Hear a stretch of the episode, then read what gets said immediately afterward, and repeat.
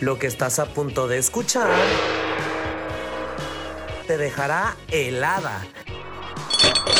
Entrevistas, reportajes, confesiones Mm. y mucho más. Charlando con J.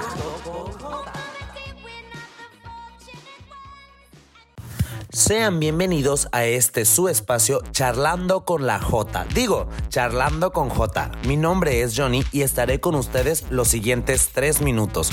Comenzamos.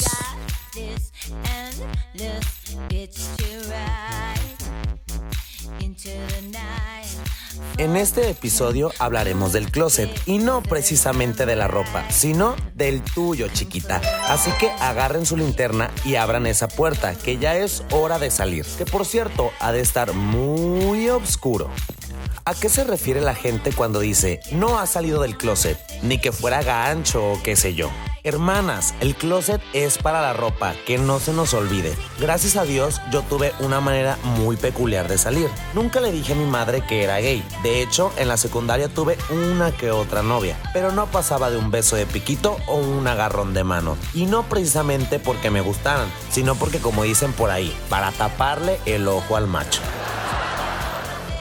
donde decidí gritarlo a los cuatro vientos, no literalmente, pero sí comportarme, vestirme y sentirme bien conmigo mismo, fue en la preparatoria, aceptando ante la sociedad mis preferencias. De hecho, había acabado de entrar al primer semestre. Ella lo notó desde siempre y hasta la fecha nunca he tenido esa plática que usualmente tienen todos. Mamá, tengo que contarte algo. Soy gay. O mamá, me gustan los hombres. La señora Sonia lo supo desde el principio y a mi forma de pensar, mientras ella sepa qué onda conmigo, que el mundo ruede. También sabemos que no siempre se corre con la misma suerte. Pero oigan, estamos en pleno siglo XXI. Hay muchas maneras de salir, de expresarse y de hacerse notar. Es cuestión de decidirse, no tener miedo y tener muchas ganas de vivir. Sé que tú, tu entorno y alguno que otro closetero te lo van a agradecer. Esto fue Charlando con J. Nos vemos el próximo viernes y recuerden, mirada al frente, pies en la tierra y lo demás, pues donde quiera. Hasta la próxima.